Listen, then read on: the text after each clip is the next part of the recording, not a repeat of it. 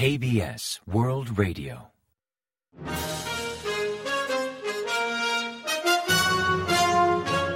Informativo de KBS World Radio. Bienvenidos un día más al informativo de KBS World Radio. Les habla Santiago Incapié y tras el saludo les avanzamos los principales titulares del día 22 de diciembre.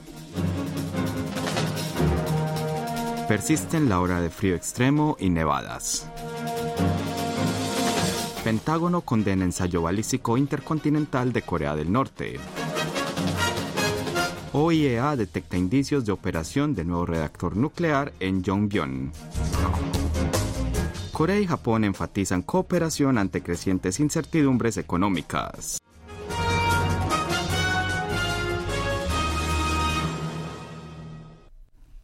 Y tras el avance de titulares les ofrecemos las noticias. Corea del Sur está experimentando un intenso frío por tercer día consecutivo con alertas de frío extremo en la mayoría de sus regiones. La mañana del viernes las temperaturas cayeron drásticamente, siendo Imyangri en Chungryong, provincia de Gangwon, la zona más afectada con temperaturas de menos 25.5 grados centígrados. Otros lugares como Pyeongchang de Hwangryong, también en Gangwon, registraron menos 20.4 grados, mientras que en Indongmyeon, Pochon, provincia de Gyeonggi, se alcanzaron los menos 19,4 grados centígrados. En Seúl, la capital, el termómetro descendió hasta menos 14,7 grados, marcando una temperatura más baja que la del día anterior. Durante la tarde el frío siguió siendo severo, con temperaturas oscilando entre los menos 9 y 2 grados centígrados en todo el país. Este frío glacial ha traído consigo fuertes nevadas en la costa oeste y en la isla de Jeju. Se espera que en las montañas de Jeju acumulen más de 30 centímetros de nieve. En la región costera de Honam, las nevadas podrían alcanzar entre 3 y 8 centímetros e incluso superar los 10 centímetros en algunas áreas. Para la ciudad de Gwangju se pronostican entre 1 y 5 centímetros de nieve y cerca de un centímetro en la costa oeste de la provincia de Chungcheong del Sur. Aunque se prevé un ligero aumento en las temperaturas para el sábado 23 en comparación con el día de hoy, el frío persistirá. El termómetro marcará entre menos 17 y 4 grados centígrados de mínima en la mañana y entre menos 3 y 5 grados de máxima por la tarde. Se espera que el frío comience a ceder gradualmente a partir del domingo. El Departamento de Defensa estadounidense ha condenado de forma reiterada el reciente ensayo balístico intercontinental de Corea del Norte y llamó a ese país a retomar el diálogo. El portavoz del Pentágono Patrick Ryder declaró el jueves 21, hora de Washington DC, que Pyongyang ha venido probando misiles una y otra vez, perturbando la seguridad regional y mundial. Agregó que pese a ello y aunque condena fuertemente tales actividades, Estados Unidos aboga por hacer una aproximación diplomática a los asuntos norcoreanos, exhortando al régimen de Kim Jong-un a volver a la mesa de negociación. Ryder enfatizó que la prioridad número uno de Estados Unidos es mantener la seguridad internacional y a tal efecto mantiene una estrecha cooperación con Corea del Sur, Japón y otros aliados. El Organismo Internacional de Energía Atómica, OIEA, ha reportado un aumento en la actividad y liberación de aguas calientes cerca de un nuevo reactor experimental de agua ligera, LWR, en la instalación nuclear de Yongbyon, situada en la provincia de Pyongyang del Norte, Corea del Norte. Durante una reunión del Consejo de la OIEA celebrada en Viena, el director general de la agencia, Rafael Grossi, señaló que desde mediados de octubre se han observado la descarga de agua caliente del sistema de enfriamiento del RWR. Estas observaciones indican que el reactor podría estar en fase de pruebas. La detección de la descarga de agua caliente desde este reactor experimental sugiere que Corea del Norte ha comenzado a operar un reactor de agua ligera de mayor capacidad adicional al reactor 5MW que ya estaba activo en Yongbyon. Grossi expresó preocupación por la operación de este tipo de reactor experimental, ya que tiene la capacidad de producir plutonio a partir de combustible nuclear radioactivo. Este plutonio puede ser extraído del combustible gastado mediante un proceso de reprocesamiento, lo cual plantea un riesgo para la proliferación de armas nucleares.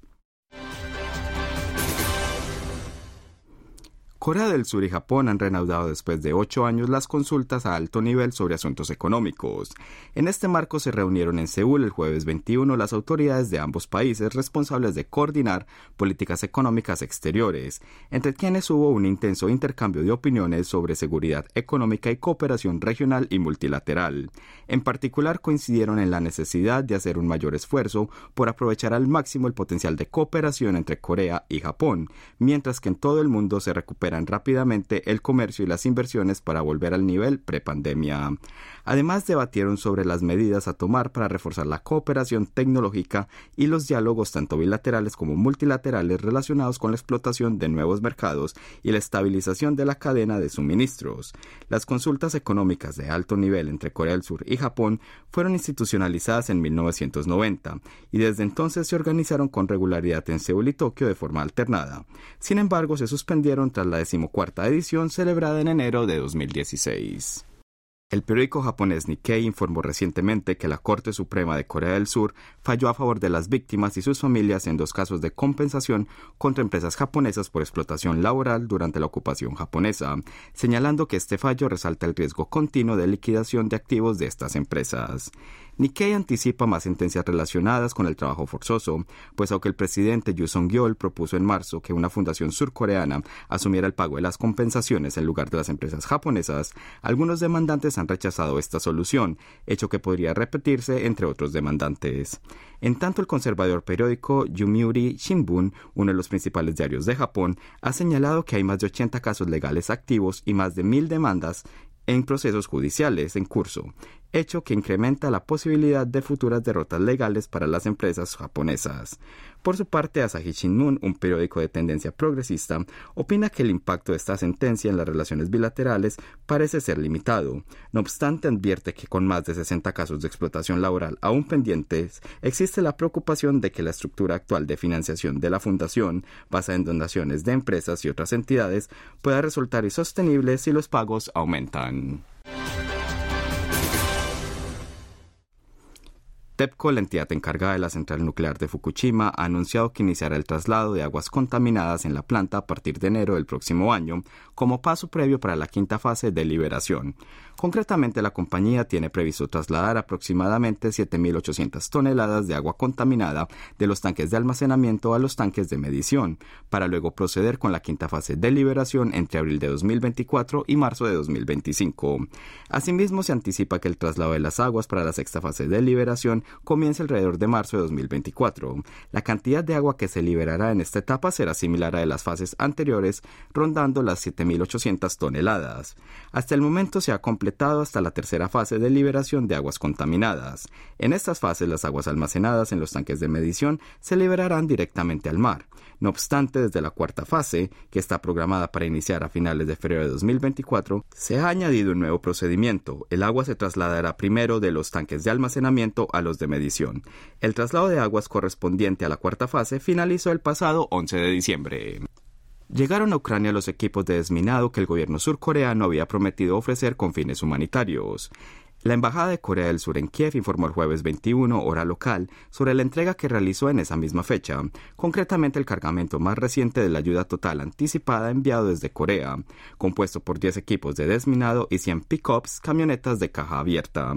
Se informa que en Ucrania hay minas enterradas en casi un 30% del territorio desde la invasión de Rusia en febrero de 2022, y se estima que hasta la fecha fallecieron unos 250 civiles por aquellos explosivos, mientras que 500 resultaron heridos.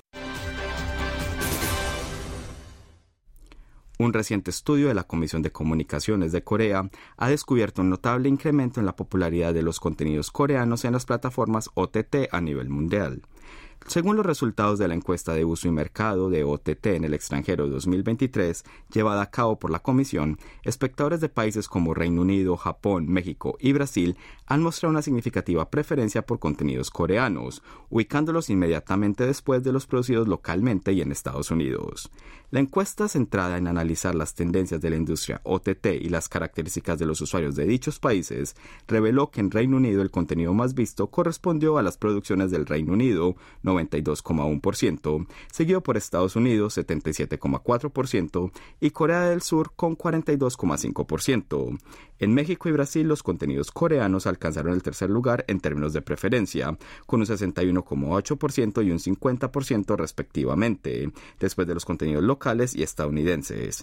Además, la comisión extendió su estudio a los Emiratos Árabes Unidos, Taiwán e Indonesia, descubriendo en estos dos últimos países los contenidos coreanos gozaron de una popularidad incluso mayor que los productos locales.